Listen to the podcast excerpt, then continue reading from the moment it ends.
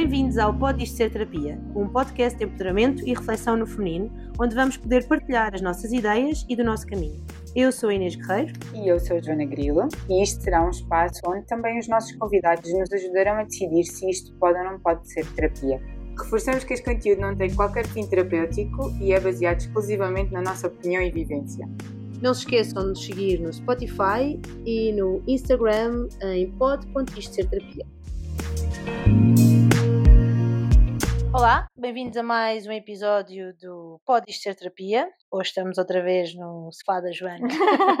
Vamos agradecer uh, o feedback todo que nos deram ontem. Sim. E este é um dos temas que nos deixaram. Que achámos muito pertinente, que não estava de todo na, na nossa lista e por isso é que também é importante continuarmos a fazer este tipo de, de iniciativas e que vocês nos vão dando esse feedback. E obrigada, foi imenso o feedback. É verdade. Foi mesmo muito bom. Foi muito bom, deu-nos aqui imensas ideias e Novas. imensos tópicos que estamos a, a, a organizar. Um Um, e por isso decidimos começar, Sim. começar por este, exatamente. Uh, e desta vez vamos falar uh, de amor. Boa. O amor como força para transformar. E vamos começar com uma frase, não é? Sim, vamos começar com uma frase de. Primeiro de tudo, olá. vamos começar com uma frase da Rúbia, que é hum, uma astróloga brasileira que eu adoro, com quem faço um mapa astral uma vez por ano, na altura do meu aniversário. Ok. Parece muito interessante. Eu sigo-a, achei que a frase dela de hoje tinha a ver com esta alunação que agora estamos a passar, tem muito a ver com, com este tema do amor como uma força transformadora. Então começa assim. O amor próprio não é sobre o quanto existe aprovação e conforto com a sua figura externa. É sobre o quanto você respeita os próprios limites, é sobre o quanto você respeita as necessidades do seu corpo e alma e é sobre o quanto você constrói uma vida onde é confortável ser quem você veio ser. Isto dá-nos pano para É mangas. verdade. Pano para mangas. Eu ia dizer isto, de facto, são duas frases, porque isto parece um. Acho um texto, não dá, é? Sim, dá para partir em. E Três tem, partes? sim, tem muita coisa. Eu, assim que hum, demos este tema e, e tu encontraste esta frase e, e percebemos que se podia adequar ao que vamos falar hoje, lembrei-me logo, em relação ao amor próprio, que foi algo que eu não tive durante muito tempo. Também, compreendo. Não só não tive, como nunca considerei como importante. Uhum. Pensei sempre na necessidade do amor dos outros para eu Sim. ser mais e melhor e evoluir, na importância do meu amor para os outros, de o dar e de poder partilhar, mas nunca no meu. E há bocadinho, quando estávamos a pensar nisto, pensei onde é que eu me incluí este tempo todo neste amor. E eu acho honestamente que nunca o fiz. E, e, portanto, a, a consideração logo que eu tirei foi que eh, esta descoberta foi necessária, é muito recente. Eu, eu diria que se calhar surgiu com a, com a terapia. Não, não, me, não me lembro de pensar neste amor próprio antes, a não ser ah, expressões do género, ah, eu tenho amor próprio. Mas o que é isto? Se eu pensar nisto, o que é isto? Eu- enquanto eu diria naquele, naquele tempo, era só mais um. Se calhar eu usava como justificação ou, ou como um escudo, mas nunca no verdadeiro sentido da palavra, até porque eu ainda hoje tenho que trabalhar. Sim, eu, eu percebo o que queres dizer e empatizo imenso, até, até porque acho que é um conceito. Eu acho que tu, se calhar, tens muito mais percepção disso, não é? Porque trabalhas com miúdos, tens um bocadinho mais presente o quanto o, o impacto do amor na, numa idade eh, pequena depois vai cimentar toda a forma como tu te constróis. E eu acho que isso também impacta de uma forma diferente um rapaz do que uma rapariga.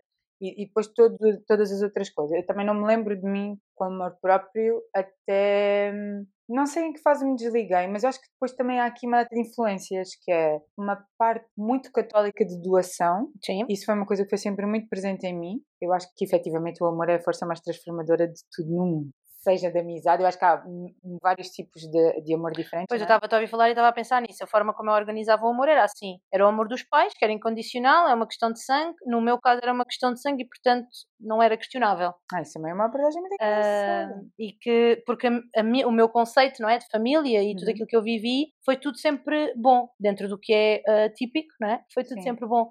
Portanto, para mim era incondicional. Eu só mais tarde, enquanto adulta e depois também na minha profissão, comecei a lidar com outro tipo de formas de amor dentro da parentalidade e hoje, se calhar, vejo as coisas de outra maneira. Mas naquilo que foi a minha infância e a minha vida até hoje, eu tinha o amor dos meus pais, que é incondicional, independentemente daquilo que eu vá fazer ou dizer. Eles vão sempre estar lá a concordar mais ou menos, mas este é o amor que eu vou receber deles. Sim. E depois tinha o amor dos amigos, que depois há ali aquela fase em que não, não chamamos mesmo amor, Eu acho que há ali uma fase um bocado imatura em que não é amor, é gostamos uns dos outros e gostamos de estar uns com os ah, outros, eu, mas eu, depois torna-se mesmo amor, epá, e depois o amor de Eu acho que os meus amigos relação? são mesmo... Há um grande chavoném que eu não sei quem começou, mas que a gente diz que os amigos são a família que se escolhe, e nisso eu, eu gosto desse, concordo com isso. Amo de paixão e acho que os amigos são mesmo a família que tu escolhes, não é? Sim. E é um vínculo incrível, pelo menos eu vejo os meus com muita admiração e orgulho nesse sentido que somos efetivamente uma família que eu acho que depois a vida vai tipo aprimorando, não é? Sim. Vai deixando os mais estruturais e tu também passas a ver as coisas de forma diferente. E vai-te é? ajudando a gerir, porque depois isso também vai fazendo parte da tua maturidade e do teu crescimento, gerires não só o, o amor que é dado, Sim. mas aquele que vai ficando e o que vai para mim, vai seguindo, vá. Sim, eu valorizo muito o amor de todas as suas formas. E eu acho que, pegando aqui no início da frase, o amor próprio não é sobre o quanto existe de aprovação e conforto com a sua figura externa. Vai-nos tocar muito. É como se esta parte do ver-te e amar-te como uma figura externa, eu só tenho compreensão disso numa idade muito adulta. Sim. Eu acho que todo o percurso da, da, da adolescência foi muito conturbado para ter essa percepção de autoestima, de amor próprio até foi um período de muita anulação uh, nesse sentido. Então eu acho que só resgato verdadeiramente esse conceito uhum. na doença, porque é efetivamente o um elemento de grande transformação para um nível de aceitação física, no sentido de eu passei a idolatrar o meu corpo como uma máquina perfeita, no sentido de perceber que ele me facilitou e correspondeu sempre a tudo que, que foram agressões quando precisaste? Quando precisei. E então passei a vê-lo de uma forma completamente diferente. E aí é um acolhimento diferente desta questão da autoestima, não é? Sim. Do amor próprio. Pegando nesta parte da, da aprovação externa, daquilo que eu vi ao espelho, Sim. entendendo isso como é que eu vi ao espelho. Do ponto de vista emocional, eu acho que é um caminho que está a ser feito, que não está acabado e que hum, me leva muitas vezes para, para sítios diferentes. É engraçado, lá como eu já disse algumas vezes, de facto o que nos torna diferentes e o que faz com que as coisas uh, vão variando tem a ver com as nossas experiências. A tua experiência levou-te a isso. Eu ainda hoje, no que diz respeito àquilo que é a figura externa, uhum. eu preciso de, hum, trabalhar esse amor próprio, de ainda é uma coisa consciente. A, a, a, diferença que eu faço é como ainda é consciente e portanto eu ainda tenho que fazer o exercício de pensar e de o ir buscar. O que eu quero alcançar é que seja uma coisa intuitiva, que, que, se mecanize e que eu sinta aquilo uma, como sinto o amor de outra forma por outras pessoas ou por outras situações. Enquanto externa, enquanto figura externa, ainda é um exercício porque eu ainda, eu uso muitas vezes o ainda, mas é como se uh, isto fosse um caminho. É um caminho, efetivamente, que se passa por vários passos, mas não, não quer dizer que isto deixe de acontecer, não é? Uh, portanto, eu uh, faço de facto e, e preciso de ir, de, de, ir buscar esta, este trabalho de, de, exercitar o que é o amor próprio enquanto figura externa, porque estou a, a precisar de, desse exercício para fazer este meu caminho de mudança e de, de, reconhecimento e de crescimento. Portanto, ainda é uma coisa muito próxima e muito consciente da minha parte. Aceitar as alterações, tudo o que está associado à figura e, ao, e, à imagem. Mas do ponto de vista emocional, do ponto de vista de evolução emocional, seja, Eu concordo contigo, eu acho que é um caminho. Pelo menos eu vejo isto no sentido de o autoconhecimento é verdadeiramente o, o poder máximo para tu te amares. Sim. Eu às vezes nem consigo perceber como é que eu fazia esta distinção, que era, eu investia neste autoconhecimento porque eu sentia que eu tinha que ser uma casa melhor para viver, mas parecia que havia uma dicotomia aqui muito dispar, que é, eu na verdade tinha este conceito de ter que trabalhar a parte interna para poder viver de uma forma melhor cá dentro, Sim. mas na verdade importava esta relação com a parte externa. É, é mesmo é uma relação, é um equilíbrio, não é? Mas eu acho que depois a partir de determinada idade Uh, não sei se tem a ver com a idade ou se tem a ver com. Pode, pode ser limitativo estar a, a relacionar só diretamente com a idade. Há um momento em que há um clique qualquer, em que passa a ser muito mais importante conseguir viver cá dentro. Sim. E acho que, hum, de alguma forma, essa conquista é uma verdadeira revolução interna, né? Que é eu tenho mesmo que me amar. E para me amar, eu tenho que me conhecer. E para me conhecer, eu tenho que ter tempo para fazer isso. Né? Eu também acho que pode ser ao contrário. Tu começas a reconhecer-te e a partir do momento em que tu começas a reconhecer, tu começas a amar-te por isso. Ok. Eu, no ok. meu caso, eu Pode acho que foi mais isso. Eu acho que Porque a era um foi ao contrário, a conceito- partir de uma necessidade. Para mim era um conceito muito abstrato, o que é isso do amor próprio. Como eu te dizia, eu usava nestes isso. chavões, mas eu não sei o que é. E à medida que eu faço este processo de reconhecer, de aceitar, de saber e de perceber exatamente quem é que eu sou enquanto físico e enquanto eh, emoção, não é? Na- Uhum. nesta parte emocional também, aí eu começo a perceber o que é amor próprio e aí eu começo a conseguir executá-lo dessa forma. Eu acho que a mim começou por uma necessidade, começou por eh, eh, passar a conhecer-me verdadeiramente. Tenho uma tia incrível de coração que me, que me acolheu na sua família, e então eu chamo-lhe tia nesse Sim. sentido, que, que me diz eh, que é uma pessoa com quem eu partilho muita, muitas destas questões de, de vida. E hum, ela diz sempre isto: tens que te amar, tens que encontrar esse caminho. E aquilo às vezes batia em mim, mas batia e saía, porque como é que eu fazia isso? Ou melhor, como é que eu já não fazia isso? Como é que isso ainda não estava inato em mim? Como é que isso não estava ativo, não é? Como é que tu não gostas de ti, não é? Sim, Como é que é possível? E, eu, ao início até podia ser um bocado confuso, mas eu até entendia isto. Como é que me pode estar a dizer que eu não gosto de mim? Claro que eu Exato, gosto de mim. exato, exato. É como aquilo que tu dizes inicialmente da família. Tipo, o amor que a família tem inato. Às vezes é visível, às vezes não é. Sim. Às vezes é difícil de ver isso. E, não, e hoje em dia eu não sei se é inato. Pois eu também acho que não. Eu confesso que hoje não. Eu, eu Sim, depois é- comecei a perceber que isso tinha a ver com a minha experiência, que não é melhor nem pior. É a Não, é- o que eu queria dizer, se calhar, não era inato, era eh, que a família está ali e te ama de forma incondicional, ou que te vai apoiar de forma incondicional. Tudo bem, ok, é verdade. Mas todas as relações, voltamos a bater no, no- no- no nosso chavão, que é todas as relações passam por intencionalidade. As Sim. relações só existem se tu te dedicares a elas. Inclusive é a relação que tu crias contigo próprio. É aí que eu acho que nós nos esquecemos, que é tu para te relacionares com os outros, tens primeiro aprender a relacionar-te contigo. E às vezes nós achamos que fulano não me respondeu, ou não me tratou bem, ou não me disse e tu? Porquê que isso serve? Não Porque é é? que isso é necessário Eu- eu e importante. Eu estou a aprender isso, porque batemos aqui agora eh, nesta questão dos limites e hum, eu acho que é uma coisa que eu estou a trabalhar, que é, ao início, há bocado falávamos disto, que eu via os limites no sentido de eu tinha que te impor um limite. Eu primeiro não tinha limites nenhum. Sim. Eu era totalmente de doação. As pessoas podiam usufruir mim à vontade e eu não tinha esse limite. Eu achava que, como acreditava tanto nesta base de uma, uma, eu faço-te uma cena boa, tu podes fazer por mim, então eu não tinha esse limite. E às vezes havia uma total ausência de respeito, que eu sentia pelo que os outros tinham comigo, mas que eu não percebia que eu também não tinha comigo. Sim. Ou seja, esses limites eu não tinha que impor a ninguém. E muitas vezes eu acho que confundi essa, a, a situação dos limites com alguma agressividade. E eu tinha que te dizer até onde é que tu podias ir. Isso não partia de todo de ti, era totalmente responsabilidade minha, porque eu própria depois não os respeitava. Sim, não eras o exemplo disso. Não, Não, isso conseguias- deixava-me triste e frustrada. Eu achava que aquela Mas tinhas pessoa... consciência disso? Que não estavas a Hum. exercer isso? Não, não tinha. Eu tinha que te explicar até onde é que tu podias ir, porque isso para mim era justo. Era verbal? Tinha que ser Era verbal. verbal, tinha que ser. Tu tinhas que saber que era aquilo que eu pensava. Ah, e eu, mas eu não entendia que o meu comportamento depois não era de acordo com isso. Então eu continuava a ser de doação, mas como eu já te tinha dito, isso para mim nessa fase fazia com que eu estivesse a imputar essa responsabilidade. E, mas desconectava-me totalmente da minha. Ok. Ou seja, eu continuava a ser completamente permeável a acolher tudo o que tivesse para dar, fosse de acordo comigo ou não. Então havia uma certa desresponsabilização da minha parte nessa, nesse comportamento da relação, porque na verdade eu tinha medo que tu, se não pudesses cumprir a tua vontade, que já não estivesses presente na minha Saísses. vida. E então eu sentia muito isso. Agora já vejo isso de uma forma completamente diferente. Acho que o limite é imposto a mim. Sou eu que não posso continuar a, a permitir. eh, Se vai ao encontro disto ou não, mas hum, eu lembro-me, e ainda há pouco tempo, isto é muito curioso, porque nós vamos pensando nas coisas e parece que de repente elas surgem aqui. Estava a pensar que eu tinha uma postura muito, e que eu dizia sempre às pessoas que já me conheciam que normalmente quem não me conhecia olhava para mim, ó, o primeiro contacto é que eu era extremamente arrogante. E eu hoje tenho a certeza que o fazia propositadamente para que as pessoas tivessem Eu a noção de que, meus amigos, isto não vai acontecer porque quem vai decidir quem entra ou Ah, quem não entra sou eu.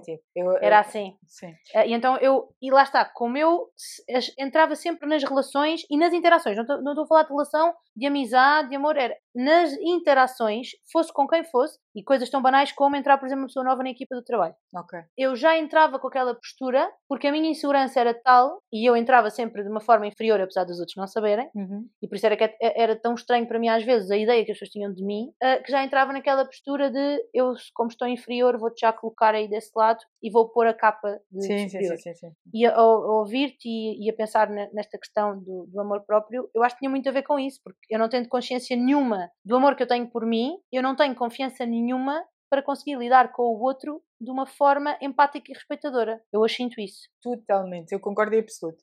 Eu acho que durante anos confundi assertividade com agressividade e muitas vezes era até prepotente na forma como impunha as minhas ideias. Sim. E houve uma vez uma colega minha com alguma coragem que me disse isso. E ela, não sei se ela sabe o quanto isso ressoou em mim durante muito tempo. E era mesmo real. Foi uma das coisas que me desconectou daquela forma como impunha as minhas ideias. Sim.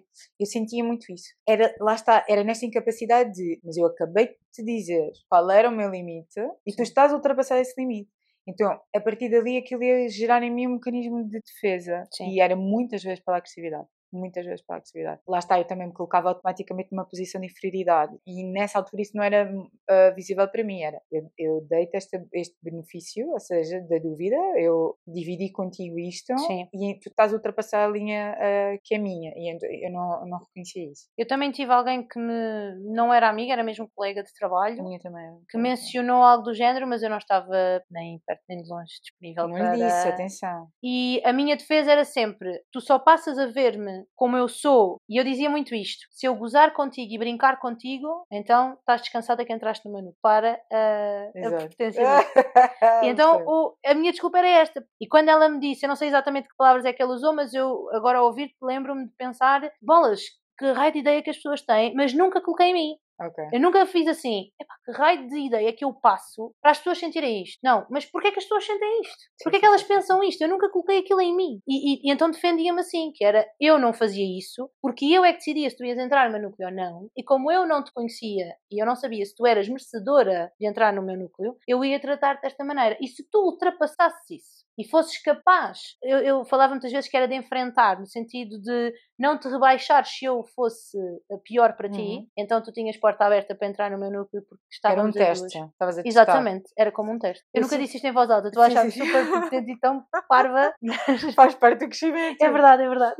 Eu lembro-me que na minha adolescência, a determinada altura, eu acho que o ruído interno que eu tinha era tão grande, o sofrimento que eu vivia era de tal ordem que eu passava essa ideia de que eu era ausente, distante, Sim, sempre nariz no ar, não é? aquela coisa do com a mania e arrogante. Sim, e passei sempre por essa altivez quando no fundo eu estava num sofrimento desgraçado. E eu lembro que muitos adultos que estavam à minha volta fossem da escola, fossem de casa, fossem dos núcleos próximos havia muitos adultos que me reafirmavam isso que era que arrogante, estás sempre de nariz no ar, estás sempre tão distante a achar que estás superior a... eu não estava, eu estava-me a sentir abaixo de toda a E tu gente não te identificavas com isso. não de todo. Só que eu depois comecei a pôr aquilo dentro. Ok, então, adotando essa postura, vocês deixam de me aborrecer, vocês deixam de me colocar questões, deixam de querer que eu seja participativa. Então, ótimo, eu sou isso.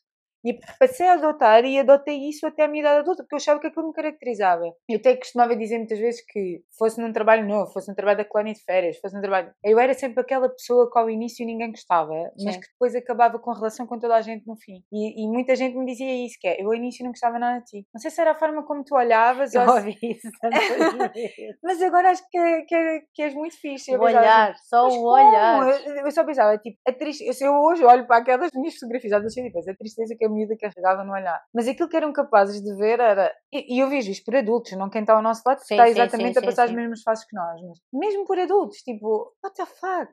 tipo, como é que tu olhas para uma criança e tu, em vez de achares que ela está em sofrimento ou alguma coisa se passa com ela, achas que ela é arrogante, prepotente, altiva com a mania? Isso tem a ver com a nossa forma, mas eu não sei se nós não vamos ter que fazer uma temporada em que eu vou assumir que vamos falar sobre estas questões de, eh, de educação, não é? Eu adoro. Mas eh, efetivamente há bocadinho falávamos sobre isso. E eu que sou hum, completamente leiga, hoje, mesmo olhando para os meus sobrinhos, nós temos todo o cuidado na forma como reafirmamos aquilo que eles são. E está mais do que provado. Tanto diz a uma criança que ela é má, que ela é má, que ela se porta mal, que ela faz mal, que ela vai acreditar E vai e, vai, e vai passar a, a comportar-se assim. Eu lembro-me que isso teve sempre E, e hoje em dia e isso continua a acontecer e por isso é que é tão importante nós. Claro que eu também hoje em dia reconheço uma coisa: eu só vou ser capaz de fazer isso se eu, enquanto adulto, tiver isso tudo bem resolvido. É isso que eu acho. é um grande problema. Toda a gente tem que passar por um período. Toda a gente passa por estes períodos de aprendizagem. Há aqueles que se dedicam a ter essa aprendizagem e aqueles que não querem fazer esse caminho. Sim, Fine. é verdade. E, e então, tipo, nós depois às vezes também temos que fazer terapia para lidar com quem não quer fazer terapia. Certo. Mas, reafirmando este lado que traz a adolescência, é, e como eu acho que o amor tem forças transformadoras. Falávamos há bocado e eu acho que quero reafirmar isso, que é, da mesma forma que tu também traz esse impacto, há pessoas que depois têm muito impacto na nossa Sim. vida nesse sentido. E eu vejo isso como uma forma de amor muito positiva. Vão havendo depois estes casos, né, de, de adultos que vão reafirmando determinadas características que nós depois adotamos, mas depois também temos os outros casos, os casos positivos. E eu partilhava contigo há bocado, depois nesta idade escolar, eu lembro-me que senti uma forma de amor diferente que até hoje me lembro dela, porque acho que há coisas que nos vão marcando. Eu acho que aí é quando nós podemos afirmar que de facto o amor transforma. tem muito poder e transforma, que no meio de tudo, tu tens a memória daquela pessoa que efetivamente teve impacto em ti pelo amor que te trouxe. Sim. E tu estavas a falar sobre isso e eu, eu lembrei-me, ainda há pouco tempo escrevi sobre sobre profissionais, sobre a sociedade em si, que me levou a, a, pensar determinadas coisas também. Ainda hoje, eu por acaso não fui à procura, mas eu tenho quase certeza que tenho aquele caderno. Foi uma professora de história que eu tive na, na escola. E uma das coisas que eu dizia nesse, nesse post é que um, porque é que não houve, nunca houve ninguém que tivesse só dito tu és a Inês. Uhum. E eu só precisava de saber isso. Eu não precisava de saber que era gorda, que era má, que era chata, que era faladora. Eu só queria saber que era eu. E, eu, e, e é preciso naquelas idades nós às vezes termos estes, estas memórias. E, e eu tenho esse, lembro-me ainda hoje do que ela escreveu, entre várias coisas, ela dizia: Tu és muito capaz e tu ainda vais fazer coisas muito importantes na tua vida. Uhum. E hoje, quando eu partilho contigo um podcast, quando eu faço um caminho como fiz até hoje de, de mudança, quando eu uh, conquisto uma série de coisas profissionais, a nível pessoal, de relações, de poder dizer que sim, de poder dizer que não, traz-me hoje um poder e eu digo assim: era aqui, estão aqui as coisas incríveis, porque eu na altura ali pensei, ah, coisas incríveis. O, escrever um livro, ser conhecida, percebes? Sim, Esta sim, é a ideia sim, que eu tinha. E hoje olho para aquilo e penso, coisas incríveis que eu fui capaz de fazer e aquela pessoa soube e conseguiu dizer-me aquilo naquele momento, que era sem dúvida, uma, já não me lembro do nome dela, sei que era uma professora de história, era sem dúvida uma pessoa muito diferente e especial para aquela altura e para, para aquele núcleo, uh, pelo menos aos meus olhos. Um, e como é que ela foi capaz de ver aquilo, foi capaz de me dizer desta forma, disse-me de certeza de outras formas que eu não entendi e não vi, tenho a certeza hoje em dia, uh, mas aquilo teve imenso impacto e independentemente de todos os outros casos, como tu dizes uhum. agora, que tiveram algum impacto e que foram duros e que hoje nós tentamos resolver em sessões de terapia e noutras formas, mas de facto aquele que foi amor puro e sem segundas intenções, genuíno, teve também tanto impacto ao ponto de eu agora conseguir fazer uma associação, estamos a falar do oitavo ano. Sim. Portanto, é, é, é o meu tempo. vem ainda mais para trás, porque era no ATL, na Casa da Criança, que quem é de Alcácer vai saber perfeitamente o que eu estou a dizer.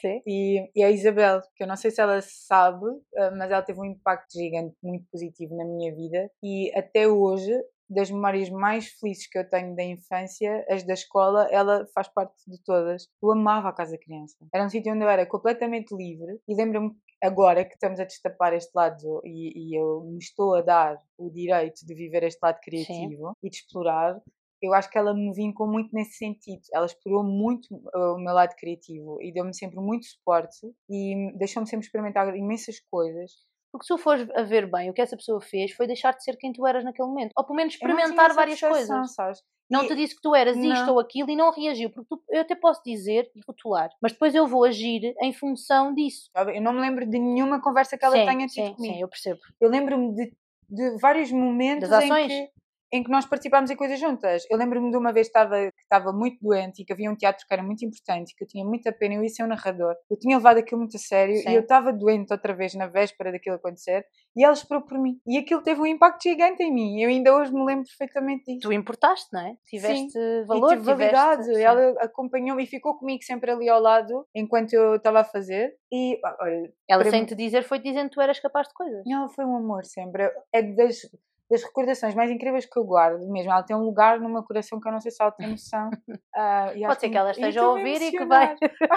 Nós já sabíamos, estávamos a ver que isso iria acontecer. É que ela teve mesmo um impacto gigante, que ela trabalhou efetivamente em mim a criatividade. E depois há uma, uma coisa muito engraçada que eu nunca disse a ninguém, vou dizer pela primeira vez, estou a partilhar. Eu achei incrível, porque a minha irmã, quando escolheu uh, o colégio de uma sobrinha, teve, teve muita atenção a este lado. Escolheu um colégio que trabalhasse a parte criativa, que eu mexesse com com o lado mais criativo dele Sim. sem ser a parte mais rígida do estudo. E eu quando ouvi ela dizer aquilo, aquilo te ressoou imenso em mim e fiquei mesmo orgulhosa por isso. É mesmo importante que tu experimentes muitas coisas e que tenhas a noção tenhas de espaço és. acima de tudo. Porque tu só Sim. vais conseguir fazer esse caminho se tiveres espaço.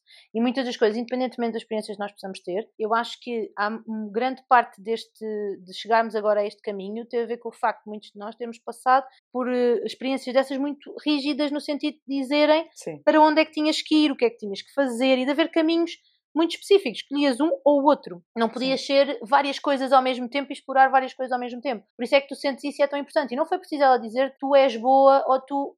Ela, ela estava a dizer-te, mesmo sem dizer que tu eras capaz. E eras tão capaz ao ponto de nós irmos esperar por ti para tu poderes fazer aquilo que tu E importavas, não é? Dar esse reforço. Eu acho que isso é, é genial. E, e é preciso seres um adulto com muita responsabilidade, não é? Para E fazer isso. consciente. Eu acredito da mesma forma que ela marcou a minha vida, a ter marcado a vida da minha geração. Sim, porque- acredito que sim. Não a conhecendo, mas eu porque- gostava de conhecer Sim. a Isabel.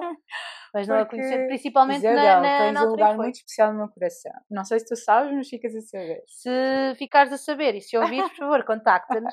Eu acho que depois de todo este conjunto de coisas, né, ah, molda a forma como tu te relacionas. E, e sem dúvida, uma das coisas que eu só aprendi na idade adulta, só tens relações felizes se efetivamente haver um bocadinho de amor próprio trabalhado. Isso é um, era outro dos, dos tópicos que eu, que eu tinha aqui quando, quando pensámos em falar sobre este tema. Era esse. Eu só me disponibilizei a receber o amor dos outros quando eu aprendi a amar-me a mim mesmo. Tão claro e tão certo para Ah, mim hoje. Sim, mas eu também tenho uma dualidade, que é, para mim, como eu, eu tenho amigos desde a infância, Sim. eu, eh, tipo, o meu núcleo duro, eu nem sabemos contabilizar os anos que, que temos de amizade. E então eu acho que, independentemente das relações que eu construí mais adulta, que são relações com uma intenção diferente, né? Esta aqui é uma relação muito natural, muito visceral. E o facto de termos crescido juntos, termos vivido as durezas eh, juntos, é um núcleo onde eu sempre me expus com tranquilidade. Sim. Eu agora vejo que não me exponho assim eh, na Tanto. totalidade. Acho que agora já o faço com uma intencionalidade diferente, mas também, pronto, estava a aprender, não tinha essa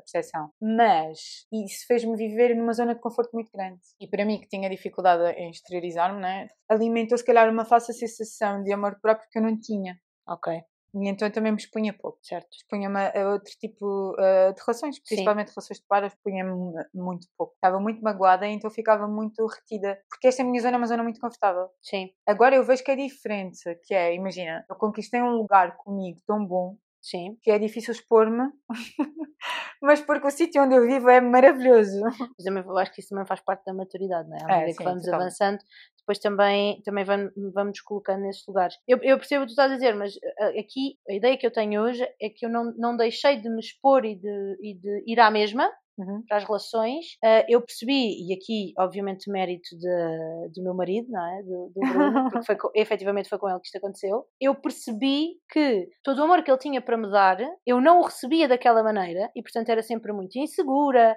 achava, e desculpa, Bruno, se eu vou cometer aqui alguma inconfidência, mas sou eu. Bruno, então, nós queremos. Ou que aquela relação iria manter-se até ele encontrar uma pessoa melhor que eu. Ok. Era uma questão de sorte, era uma questão de. Eu tive sorte O boicote não era relação. sim não era amor eu, eu não deixava de estar com ele eu não deixava de gostar dele e de viver aquilo. Mas eu pensava sempre que aquilo ia, ia acontecer como eu não, não me amava a mim eu não via onde é que ele me amava também. Porque se eu não a figura não era aquela que eu achava que era ideal e que ele com Eu certeza queria gostar perfeitamente, sim. A pessoa em si aquela coisa do ah eu tenho imensos defeitos ah eu sou uma pessoa com feito super difícil eu e todos Tu não nós fazias isso? sim Eu também fazia isso. Era era- Logo em cima da mesa todos os defeitos. Olha, isto funciona desta forma, eu relaciono-me desta forma, a minha família é desta forma, está aqui, queres? Era horrível. E eu fazia uma... uma- cena ainda pior, que era, eu não levava a sério. Alguém expressava a vulnerabilidade de expressar sentimentos, de pôr as coisas em cima da mesa, ou de mostrar por atos que, que estava presente, que queria estar. E eu dizia assim, sua sorte é que eu não levo a sério. Tipo, e punha logo aquele. E fui dizendo isso tantas vezes, tantas vezes, tantas vezes, eu não percebia o quanto isso diminuía a pessoa. E Porque eu não levava aquilo a vais-te sério, era convencendo- verdadeiro. e eu vais-te não- convencendo disso, não é? Sim. Da mesma maneira como estavas a dizer há bocadinho, vais-te convencer de que aquilo é assim. Claro que isto é tudo fomentado e com base numa insegurança que tu carregas e que não sabes lidar com ela. Pelo menos comigo era, era, era essa a questão. Eu, Eu não eu acho sabia lidar com aquilo. Eu nem sequer sabia que aquilo era uma insegurança. Nem Eu achava que aquilo era a minha característica. Eu não eu confiava, eu minhas achava que eu não era conf- que, que eu não confiava. Eu não percebia que isso era ausência de amor próprio. Eu não percebia. Agora vejo exatamente, que sim. exatamente, vejo que sim. era. Mas para além Vejo disso, que- de uma insegurança, no meu caso, de uma insegurança que eu não, não tinha trabalhado. Se eu me coloco sempre numa, numa interação como inferior, apesar de eu, da postura que eu, que eu tenho é ao contrário de defesa e, portanto, eu vou ser uma coisa, vou fingir ser uma coisa que eu não sou. Eu, tô, eu tenho uma insegurança gigante que não consigo. Eu acho que ela tem muita razão quando diz aqui que o amor próprio é sobre o quanto te constróis de forma que seja confortável viveres e seres tu nela própria, não é? Eu nem sequer sabia quem era, nem de que forma é que era, muito menos tinha visão de como é que estava. Então era impossível para mim que alguém me pudesse amar, porque eu também não tinha essa capacidade. Eu não percebia nessa altura que eu não me amava. Exatamente, eu achava exatamente, sim. Achava-me bastante, não, eu não tinha essa. Mas eu acho que é o que nos acontece se não tivermos esse. É uma atitude muito defensiva. Sim, é só autoconhecimento. Ainda hoje eu te digo que é muito difícil vulnerabilizar, mas eu também não sei ainda se nesta fase, nesta fase já do, do, de idade adulta, já com algum trabalho, ainda não tive a oportunidade de perceber se uh, houve um botão que foi desligado e isto não acontece. Sim. Eu percebo agora que esta que a questão da vulnerabilidade é uma questão muito importante em mim. Eu acho que chegar aqui é neste momento hoje para mim mais confortável, tipo, poder-te dizer quais são as minhas emoções, de que forma é que eu me posiciono ou, ou nas relações. E eu estou a aprender a fazer esse caminho. Mas isso faz-me sentido pelo percurso todo. Se tu Sim. te sentes insegura, não é? Porque isso para mim é uma coisa que eu reconheço reconheço isso e, e, e, empatizo muito com isso porque eu também, também tenho essa. Para mim, vulnerabilizar-me é dizer ao outro que eu sou inferior. Eu, e hoje eu não penso assim. E numa altura, eu, não percebi que eu não vulnerabilizava. Eu achava que quando eu estava a expor aquelas coisas todas que para mim eram as minhas inseguranças, eu, eu não percebia a carga que estava a pôr no outro, de um ponto de vista muito recente, né? a fragilidade de uma relação muito Sim. curta. Mas eu achava que aquilo, mas como não, não estou a vulnerabilizar? O que é que é preciso, não é? O que é que, não, o que, é que falta? Se eu estou a dizer que os meus defeitos são estes, as minhas circunstâncias são estas, como é que eu não estou a vulnerabilizar?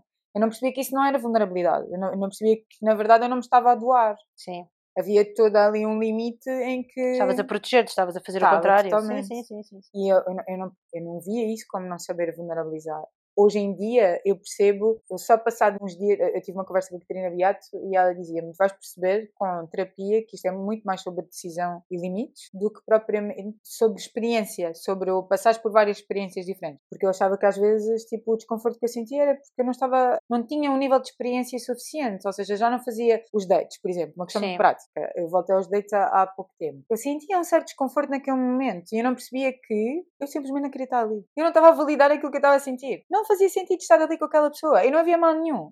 Era uma escolha minha. Eu podia escolher não estar ali. Sim. Eu sentia Era que uma opção o meu corpo estava a manifestar um certo desconforto e eu estava a interpretar, que é uma coisa péssima que eu faço das vezes que é interpretar.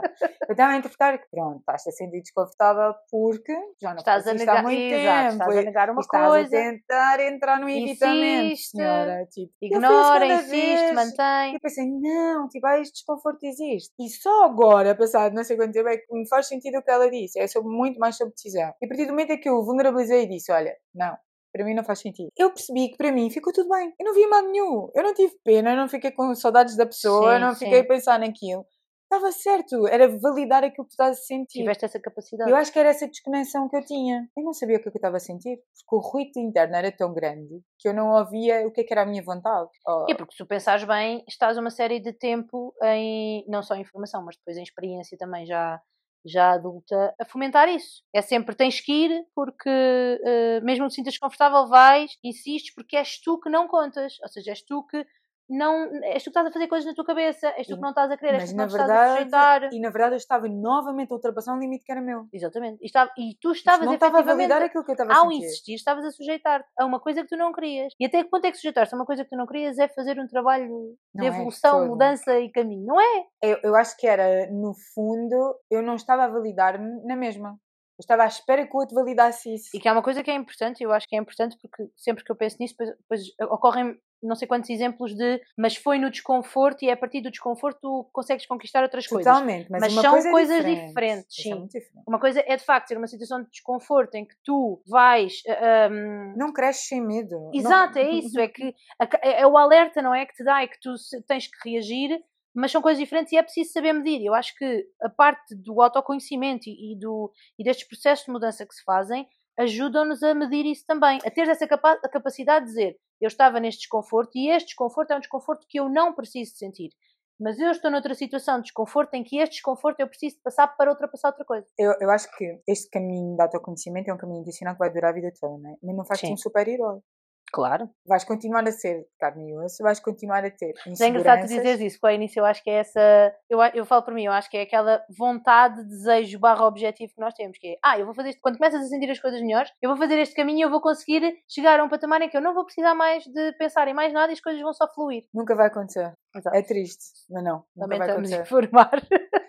Ah, para quem por mais que isto aconteça essa- por patamar, esta- nunca vai acontecer. Eu acho que é isso. Mas no fundo, eu acho que é essa humildade que é permanente, permanente que é preciso ter. Sim. Porque tu também não cresces nem, nem te flexibilizas se não, se não tiveres essa humildade de aprender, de É continuar a ser um aprendiz. E eu, eu lembro-me quando fiz a formação da, da Catarina Beato, muito nesta questão de conhecer-te é saberes quais são os teus limites, quais são as tuas características, quais são as tuas vontades, quais são as tuas necessidades dentro de uma relação amorosa. E eu pensei nisto pela primeira vez com ela, eu nunca tinha pensado nisto. De, tipo, escreveres efetivamente quais são as tuas necessidades dentro de uma relação. Sim. O que é que tu queres? O que é que tu gostas? O que é que para ti são limites que são intransponíveis? Tu materializas isto do ponto de vista físico, passas a ter um conhecimento de ti, pelo menos que eu não tinha. Tu Tens uma relação com muito mais anos, que calhar Sim, eu foste adaptando e crescendo Pois, eu estava a pensar nisso, é exatamente isso, mas eu, eu fui Eu fazendo dizer num que isto diálogo. aconteceu o ano passado. Foi a primeira vez que eu me sentei de um ponto consciente e escrevi quais são as minhas necessidades numa relação.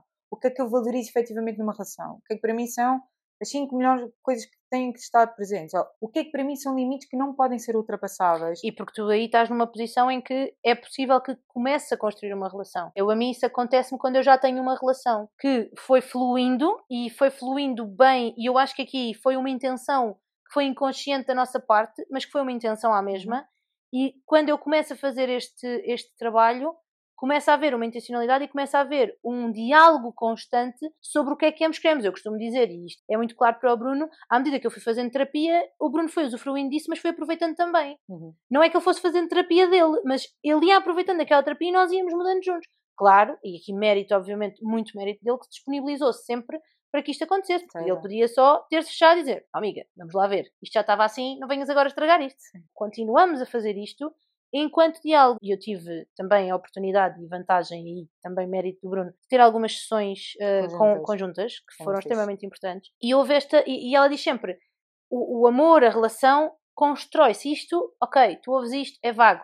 Quando passas por, eh, por ele, tu percebes isto, que é o diálogo constante que existe nas situações momentâneas, coisas planeadas, coisas, às vezes coisas mais banais, que vão e que tu vais tomando decisões e que tu vais dizendo, e depois à medida que tu vais conseguindo vulnerabilizar-te, como tu falavas há bocadinho, mais ou menos eh, de forma consciente, tu vais dizendo ao outro o que é que tu não gostas, o que é que tu não queres, e isto faz com que o outro também sinta. No meu caso, foi isso que aconteceu.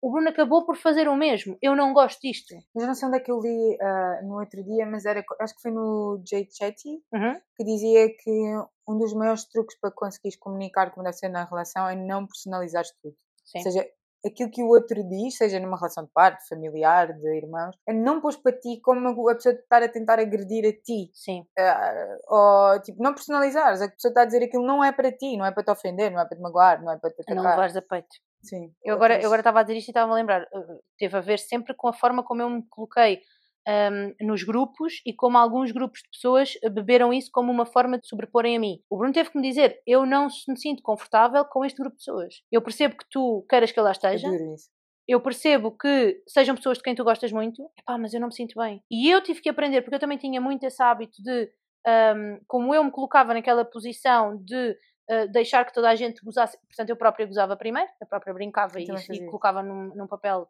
uh, que não era o meu, e depois uh, fazia o mesmo com ele. Eu própria fazia aquilo que eu hoje não permito que as pessoas façam comigo, eu fazia com ele, para ele estar no mesma poça de lama que eu. Exato. Exato. E, e eu, nunca, eu nunca vi isto, então era tudo, ah, é uma brincadeira, ah, é muito giro, ah, porque. Vindo, Não vindo é da minha parte. Era uma merda. Era, quer dizer, eu estava a sujeitá-la àquilo que eu me estava, a que eu me deixava que me sujeitasse e que eu, e que eu ok, foi mais tarde que eu percebi isso, mas, mas que eu não queria e que eu não gostava e que não era ali onde eu queria estar. E alguém ter a capacidade de dizer isto, é preciso de facto teres aqui um diálogo constante e perceberes que tens espaço para. E eu percebi isso até na postura corporal do Bruno à medida que, que, que as coisas iam acontecendo, do à vontade dele, tanto que eu depois comecei a ouvir coisas dos outros, de eu não conhecia, eu não sabia que ele era assim.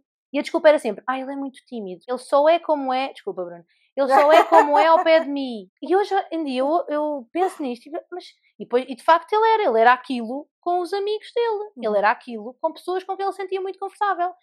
E hoje em dia, ver aquilo que ele é e que eu sempre vi, sempre soube, embora nem sempre tivesse valorizado, com um raio de pessoas muito maior e pessoas que me são muito queridas, É maravilhoso. é, é maravilhoso. Claro, é incrível. acredito. É, é tipo a vitória de um trabalho e de um sofrimento que amigos não se iludam, é muitas vezes constante. Nós somos ótimos quando estamos com os outros, mas quando estamos sozinhos é mesmo muito trabalho. Mas é incrível, é incrível. E inevitavelmente é amor. Eu acho que isso eu, eu acho muito bonito e mesmo quando tu tens uma relação muito próxima, pelo menos com as minhas irmãs, às vezes implica uma aceitação que eu não sei se estive preparada sempre. Eu acho que queria. houve uma fase da nossa vida difícil e de uma grande partilha. E às vezes eu não sei se eu lhes dei espaço. Agora vejo que não, acho que não é não sei, é não lhes dei. Às vezes eu não lhes dei espaço para que elas pudessem ser quem elas eram. Sim. Porque a exigência de não podemos falhar, de termos que cumprir. A vida estava tão difícil que eu não sei se lhes dei esse espaço. E agora vejo que eu estava a replicar um modelo de amor Sim. duro, com o qual eu não concordava e do qual eu sofri, mas que eu repliquei com elas. E acho que isto eh, tem implicado um ajuste muito grande da nossa relação, com muita intenção de não nos perdermos, porque um registro familiar que nós temos de relação é sempre de muito conflito. Sim. E, e então houve um pacto entre nós de não permitirmos que isso acontecesse connosco, mas veio de uma intencionalidade muito grande de permanecermos na vida umas das outras, mesmo quando fazem houve desrespeito pelos limites umas, eh, umas das outras, percebes? E teve que ser consciente, não é? Foi. Pá, eu amo as minhas irmãs paixão. Mas. eh, o meu sobrinho também. São diferentes eh, relações de amor, não é? Mas que têm que passar pela intencionalidade. Os meus sobrinhos, eu vibro vê-los crescer. Sim. É um tipo de amor do qual eu, uma, eu tenho o maior dos orgulhos. Tipo, tenho imenso orgulho neles, sabes? E hum, vê-los agora já com atitudes de meio adultas, conseguirem conversar contigo sobre o que sentem, muitos deles darem 10 a 0 a maior parte dos adultos, eu fico às vezes boquiaberta. Acho que é um trabalho muito grande, principalmente aqui eu falo dos miúdos que eu tenho mais próximos, que é da minha irmã e da minha amiga Teresa, que são miúdos que crescem com uma maturidade emocional gigante Que é o que é preciso. e que é maravilhoso, tipo, a Constância Salvador. O Francisco e a Maria são incrível, sabes? Porque eu tenho mesmo orgulho, que é perceber que é possível crescer de outra forma, né? e já com esta conquista, eles vão ser, vão ter os desafios da vida deles, como é óbvio que nunca vai ser perfeito, mas o amor próprio que eles já têm já lhes impede de ter que corresponder de uma fase E- sim, completamente E de direta entrar por um caminho de. e poder crescer dessa forma, já com este, adquirir esta competência quando vou entrar agora nesta fase tão difícil da adolescência, acho que é mérito gigante da, da família que eles construíram, mas é incrível ver de fora Eu também espero que seja mérito da- das instituições onde eles estão. também. Mas Claro. eu acho que Espero que tenha, espero que tenha um contributo. também acho que, É, em eu acho é que feito em sim. parceria, Eu não, acho que é não nos vamos iludir. Mas É feito em parceria. Eu espero que essa muito- parceria seja vincada. Vem muito isso. dessa intencionalidade de dar espaço para que eles possam exprimir o que estão a sentir.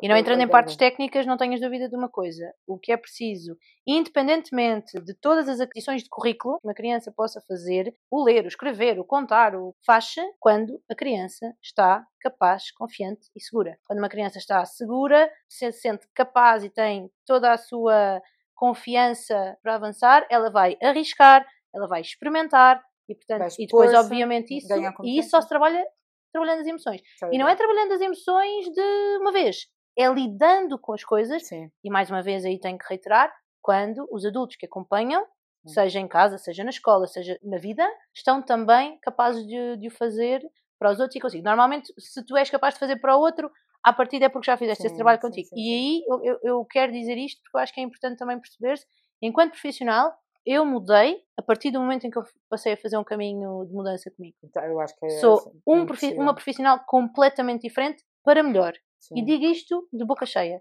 Tenho plena consciência e tenho plena consciência dos resultados que consigo. E agora, pegando aqui na, naquilo que é o amor, esta ideia de, ah, está a fazer uma birra. Tu há bocado estavas a dizer isso de não ser uma coisa contra nós, quando alguém nos Sim. diz numa relação, acontece o mesmo com os miúdos.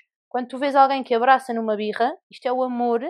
que está a gerir e a lidar com aquele momento, que é só o que é preciso. Não é dizer que sim a tudo, não, é isso. Não, não, É Eu, só gerir vez- aquele momento de stress e de ansiedade que aquela criança está a viver, porque se fôssemos nós, ou quando somos nós enquanto adultos, a querer rebentar o mundo e, e- e completamente na, na merda porque nos aconteceu qualquer coisa, se vier alguém da nossa confiança e nos der um abraço, nós estamos muito melhores. É. Se vier alguém da nossa confiança e disser para que é que estás assim, bora, vamos, vamos, mas é que isso não foi nada, É as verdade. coisas são diferentes. É verdade. E portanto aí o amor tem muita importância. Totalmente. E eu, eu acho que não tinha esse acolhimento.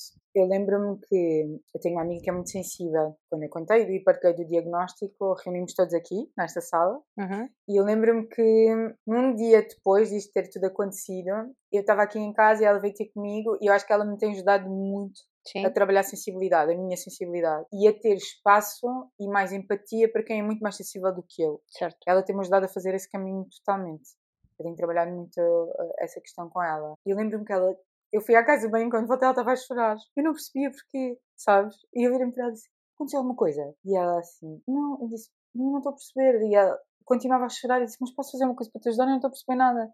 Ela disse: Não, estou triste com isto que está a acontecer contigo. Eu, disse, eu já não me lembrava, estás a ver? Estás a ver? ela estava a sofrer por aquela questão e aquilo para mim, naquele momento, eu não estava a perceber porque é que ela podia Sim. estar a chorar. Eu às vezes tenho estado um bocado mais, eh, mais desligada e acho que hum, amor também é isto, que eu acho que experienciei muito durante esta fase da doença, que é ter espaço e acolhimento para que cada um possa ser exatamente como é. E eu às vezes eh, não sei se temos todos logo essa disponibilidade. Há pessoas que gostam de estar, há outras que gostam de falar, há outras que não gostam de falar sobre o que Sim. está a doer, há outras que querem esmiuçar isso. E às vezes nesta questão aqui, eu também vi muito essa avalanche de manifestação de amor. E eu não Sim. sei se eu era tão acolhedora a esse amor como fui agora, ou como aprendi a ser agora Sim, que era estar disponível para receber. Eu doei-me tanto que eu não sabia já posicionar-me nesse lugar de receber. E eu acho que para mim às vezes ainda é estranho. E eu acho que eles foram tão bons a fazer isso, independentemente das limitações que cada um tinha, do tempo que cada um tinha, que havia uma escala efetivamente de serviço, né? que foi Sim. feita em conjunto com os meus amigos mais próximos, a minha família e, e as minhas irmãs, e cada um tinha espaço para estar como, como quisesse. Como é óbvio que não foi perfeito, como nada é. Sim, Como é é que suposto. houve ajustes, como é óbvio que houve entradas e saídas de pessoas, como é óbvio que são tudo coisas normais que fazem parte da- das relações humanas. Umas porque precisavam mesmo de ir, outras porque precisavam de ser acrescentadas, sim, e está tudo bem, não há problema nenhum. E eu acho que trabalhámos muito essa questão, pelo menos eu trabalhei muito isso, que foi, cada um podia estar como quisesse estar. Havia pessoas que queriam muito ser participativas, havia outras que queriam aparecer, havia outras que queriam deixar alguma coisa para comer. Acho que experienciei tantas formas diferentes de amor, de amor. que ao início para mim era soberbante. Eu falava muitas vezes disto, que é, E fazeres essa, essa tradução também, não é? Conseguires como? perceber. E às vezes eu pensava, mas de onde é que isto vem, sabes? Houve muitas vezes, ou muitos momentos, em que eu não me permitia receber isso. Eu se calhar não sabia fazer. Sim, Já, já não me lembro, e eu, eu às vezes, eu acho que houve uma frase que eu li esta semana que acho que até partilhei contigo, que é, não devíamos precisar do susto para perder o medo de viver. sim, Eu ressoa muito neste sentido, que é, eu não tinha assim tanta competência para receber. Eu acho que a doença também me ajudou a a aprender isso. receber. Foi estar disponível para receber, estar vulnerável para receber ok. porque poder partilhar a minha vulnerabilidade, às vezes, mesmo com os mais próximos, não me era fácil. E a doença põe-te num extremo de vulnerabilidade física. Em que é muito mais fácil ah, compreenderes a tua vulnerabilidade emocional. Mas tu hoje consegues perceber que a tua vulnerabilidade, ao facto de conseguires perceber, entender e, e- e praticar, vou dizer assim, fez com que recebesse o amor também de outra forma e eu entendesse. Totalmente. Fez com que eu estivesse muito mais disponível para os outros, mais do que eu pensava. Porque o, o facto de tu te viciares um bocado neste papel do cuidador, né, da Uhum. doação, Sim, ah, faz com que tu tenhas algum controle sobre o que está a acontecer. E a experiência está a ser controlada por ti na mesma. sim. Acaba por não ser uma experiência E recíproca. aí foi ao contrário, passaste para o outro lado. Eu agora percebo que isto, ao mesmo tempo, era um mecanismo que eu usava. Porque, imagina, eu já fiz muitas vezes os caminhos de Fátima, já fiz os caminhos de Santiago, e eu percebo que eu encontro-me na vulnerabilidade física. Às vezes era intencional, né? no Ok, caso da doença sim. não era intencional, mas porque é mais fácil não ter barreiras nem defesas quando estou lá. Eu É acho que curioso. foi por isso que, que era, essa consciência sim. também, é muito curioso. era, era até viciante, sabes? Eu precisava daquele momento por ano comigo, porque eu sabia que ali fazia um reset total da minha história. Sim, E era um momento que eu guardava para mim, mas, eh, mas percebo que a experiência comparada com a parte da doença é, é semelhante. Há uma, ma- um maior contacto com a tua vulnerabilidade quando estás ah, debilitada Sim. fisicamente, eu acho. Foi a maior onda de amor que senti em toda a minha vida. Sim. sem dúvida, durante este período. Mas também porque eu estava disponível para o receber. Lá está. Uma coisa tem que vir com a outra. Totalmente. Eu acho que o amor se pode manifestar de todas as formas diferentes. E eu acho que é muito bonito quando isso acontece. E quando é para receber, tu tens mesmo que estar, eh, mesmo que estar disponível para isso. Mas acho que efetivamente o chavão é esse: é, para estás disponível para receber, também tens que te conhecer. E então há, há todo um é uma sequência. Que tem mesmo que acontecer. Eu ia dizer também que acredito mesmo que o que me transformou ao mesmo tempo foi o amor dos outros, no sentido em que, uhum. E aqui um bocadinho mais diretamente, a uma família que efetivamente, mesmo a mais alargada, onde eu sempre senti amor uh, e depois, mais recentemente com, com o Bruno e não, não desfazendo ninguém que possa ter participado e que eventualmente continua a participar na minha vida e que de certeza que teve impacto também, eu sinto que esta forma de amar e de amar persistentemente, independentemente da minha disponibilidade para o receber, transformou. Porque foi isso que permitiu que quando eu estivesse, quase como se as pessoas soubessem que um dia eu iria estar disponível para receber aquele amor e iria compreender. Sabes aquela ideia Mas de. Mas acho que esse é o amor verdadeiro, que é quando tu amas independentemente das características que a pessoa tem ou não, não é? Sim, é verdade. Eu é que nunca me coloquei no lugar de merecer esse amor, se calhar. Certo, e portanto nunca ouvi. Na questão do Bruno, era uma forma consciente de receber? Tu teres a, a percepção ou seja, tu não te achavas merecedora desse amor. Tu tinhas essa consciência sim, sim. ou tu ias agindo de forma defensiva? Eu sempre tive consciência okay. que aquilo não merecia, por isso é que eu achava que iria acabar. Uhum. Porque eu não era merecedora daquilo. Eu cheguei-lhe a perguntar, vamos lá se a gente se entende. Uhum. Diretamente o que é que tu vês, porque é que tu estás, porque é que tu ficas. Isto para alguém que te ama, não vou dizer incondicionalmente, mas que te ama de forma intencional. Uhum. Eu, se fosse, eu se fosse ao contrário dizia de bolas, mas tu achas que eu estou aqui a fazer o quê? E ele teve a capacidade de reagir a isso de uma forma, se imagina isto de um ponto de vista uh, realidade virtual, que ele soubesse isto, e que tinha que ter este comportamento para que eu chegasse a determinado lugar.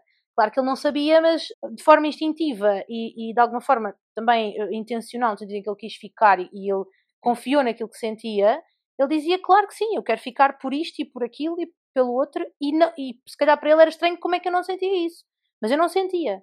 E, e foi esse amor que se manteve e que se continuou a construir e em que se trabalhou que me permitiu chegar à altura em que eu começo a trabalhar em mim. Uhum. Claro que houve outros fatores, é verdade, mas se não tivesse havido este, este amor que continuou, porque, e isto a Marisa disse muitas vezes, e ela costuma dizer que é Tim Bruno, ele ficou. Como é que ele ficou sempre sem saber exatamente o que é, o que, é que ia acontecer? Sim. E que, como é que o amor se ia transformar, não é? E ele acreditou, e por isso, e uma das coisas que, que eu disse quando nós casámos e fizemos os votos de casamento, ele amou-me a mim antes de eu me amar a mim primeiro. Isso é incrível. E eu ter hoje consciência. Estou aqui a fazer um grande esforço, mas eu já sou capaz de chorar.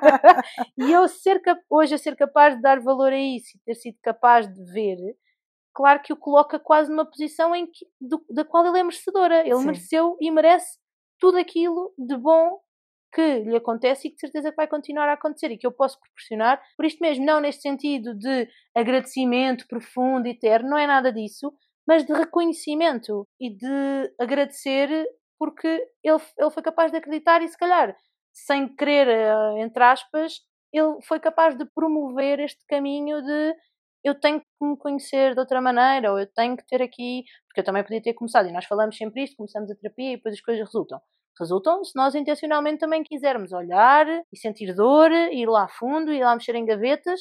E isso resulta. E resultou por isso, porque eu intencionalmente quis ficar, mas ele também intencionalmente quis sim. continuar e partilhar. Sim, sim. Lá está, vamos bater sempre ao mesmo chavão. A intencionalidade. Sim, o amor é a é coisa verdade. mais incrível da vida, né? mas tem que ter intencionalidade, seja numa relação de pai, mãe, seja numa relação de irmãos, ser uma relação de amigos. Eu acho que as minhas relações agora são muito mais intencionais. E depois é engraçado de ver que mesmo nos amigos tu tens amigos diferentes, né? Tu tens amigos Sim. com quem vais beber coisas diferentes. Sim. E está tudo bem. E, eu acho que isso é, é, muito bonito, teres essa diversidade e tu sabes que com aquele podes explorar determinados assuntos. Eu acho isso muito bonito e é efetivamente respeitares as diferenças. São contributos um. diferentes também, não? Sim, eu acho que sim. Eu estou uh, numa fase uh, com muito amor.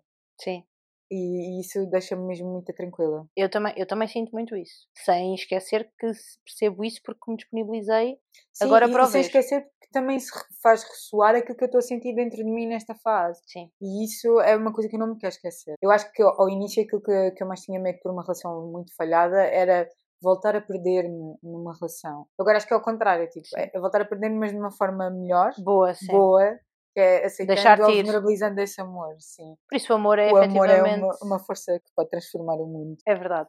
Nós devíamos escrever isto. Alguns. no espelho. Por isso, muito obrigada pela sugestão deste tema. Foi É verdade, incrível. obrigada. Foi muito importante. E não estava mesmo na nossa lista. Portanto, Não, de todo. Isto é mesmo, é mesmo bom. É mesmo importante esta partilha para a construção desta comunidade. Eu Sim, sinto mesmo que nós. qual. Isto ressoa em tanta gente, temos recebido feedbacks tão maravilhosos. Não é feedback por dizer, ah, é incrível. Sim. São mesmo partilhas de histórias e, que nós também sentimos e isso tem sido mesmo muito incrível. Tem superado, tipo, gigantemente as É nossas verdade, expectativas. é verdade. Por isso, Muito obrigada por isso. Sigam-nos nas redes. Sigam-nos nas redes, ativem no Ativem o Spotify, sininho o no sininho. Spotify. Votem no Spotify. É verdade, descobrimos que se votarem eh, as estrelinhas, não é? As estrelinhas é como Uber. no, no Spotify que vai criando aqui algum movimento, vou-lhe chamar assim. Participem. E, e vai ajudando a, a divulgar e a ter aqui algum impacto. E digam-nos se isto pode ou não. Ser terapia. Ser terapia. Beijinhos. Beijinhos! Conseguimos não chorar! Pois foi! Havia uma altura que deixado de olhar para ti quero fazer moscas.